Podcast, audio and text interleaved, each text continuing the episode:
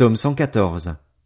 Quand Israël est sorti d'Égypte, quand la famille de Jacob s'est éloignée d'un peuple étranger, Juda est devenu le sanctuaire de Dieu, Israël a été son domaine. La mer l'a vu et s'est enfuie. Le Jourdain est retourné en arrière. Les montagnes ont sauté comme des béliers, les collines comme des agneaux. Qu'as-tu, mer, pour t'enfuir, et toi, Jourdain, pour retourner en arrière? Qu'avez-vous, montagne, pour sauter comme des béliers, et vous, collines, comme des agneaux? Tremble donc, terre, devant le Seigneur, devant le Dieu de Jacob.